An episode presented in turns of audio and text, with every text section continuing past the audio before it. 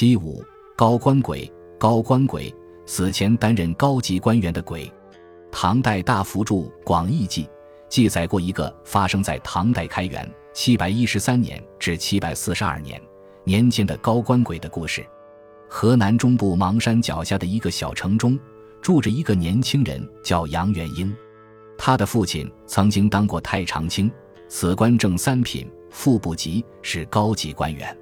他为官清廉，积蓄不多，十年前得疾病死去，只留下一点微薄的财产，不久便用完了。母亲五年后也离开人间，剩下幼小的弟弟靠杨元英抚养。平时他替人打短工，干苦力。弟弟虽小，但也能捡点破烂帮助哥哥。兄弟俩经常吃了上顿没下顿，日子过得十分艰难。有一天，有人叫杨元英替他把几柄旧宝剑扛到城里冶铁铺，重新打炼消磨一下。杨元英在铁匠炉里东走西看，墙上挂着长短不一的各种宝剑，全是人家拿来加工的。忽然，他发现，在桌子中央放着一柄宝剑，剑鞘上镶着一块红玉石，漂亮异常。这剑十分眼熟，好像在哪里见过。猛然，他想起了王父生前的宝剑，记得那柄剑小时候他经常玩。他仔细端详，可以肯定，这就是父亲那把宝剑。他忍不住问铸铁师傅：“师傅，这剑是谁送来的？”师傅答道：“昨天晚上，一个当官的贵人送来的。他说好明天中午来拿。”杨元英暗想：一定是谁挖了父亲的坟。把此剑偷出来了，我一定要和弟弟一起抓住这个盗墓贼。第二天中午，元英兄弟俩来到了店铺门口等那取剑人。不多久，便看见有一个人骑着一匹高头白马，后面跟着五六个当差的，来到店铺高叫：“师傅，我们来取剑了。”铸铁师傅送出宝剑，那人接过，佩在身上。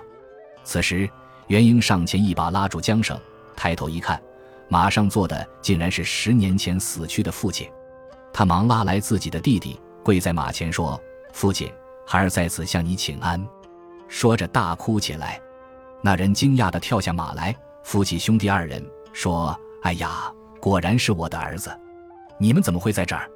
父子三人一起走到店铺边的树荫下，叙谈起来。如今你母亲在家可好？元英伤心地回答说。老人家五年前也已去世，如今与父亲葬在一起。